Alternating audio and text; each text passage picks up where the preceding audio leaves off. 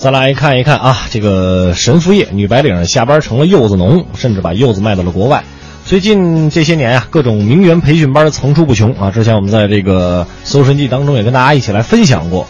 最近呢，上海一家四星级酒店的会议厅里边，财富女人学院名媛培训班开始了新一轮的授课。根据了解呢，这家培训班网上开挂出开设的课程包括 什么什么兴旺家族啊，什么什么乱七八糟的各种啊。这个非常的有意思，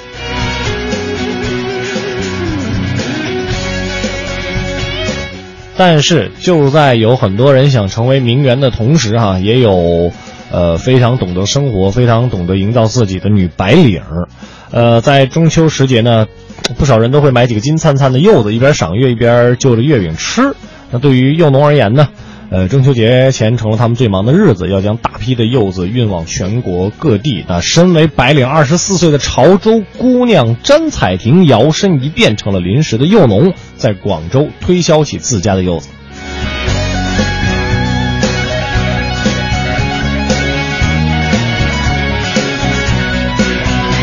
中秋节之前啊，这个彩婷在朋友圈写了说，早上拿了八个柚子到公司，下班后又拿了两袋柚子去快递啊。这个他们家呢种植了这个上千株的柚子树，在当地算得上是柚子大户了。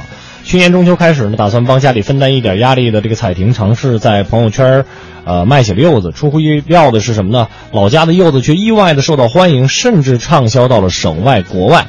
目前彩婷售卖的这个柚子零售额已经接近了两万块钱，每天还有源源不断的新订单。彩婷家乡呢，过去因为交通非常的不便，当地柚子这个收购价格是很低的。呃，彩婷也说了，最近几年呀，大不同了，特别有了网店、朋友圈这样的平台，像柚子这样的农产品呢，有更加方便直接的销售途径，呃，也有更多年轻一代参与其中。虽然身处广州，中秋节间呢，彩婷要时刻和潮州的家人保持联系。他负责文案宣传啊，接收订单，联系物流。老家的父母呢，则负责采摘柚子和大批量的采购批发业务。全家人齐出动啊，分工协作。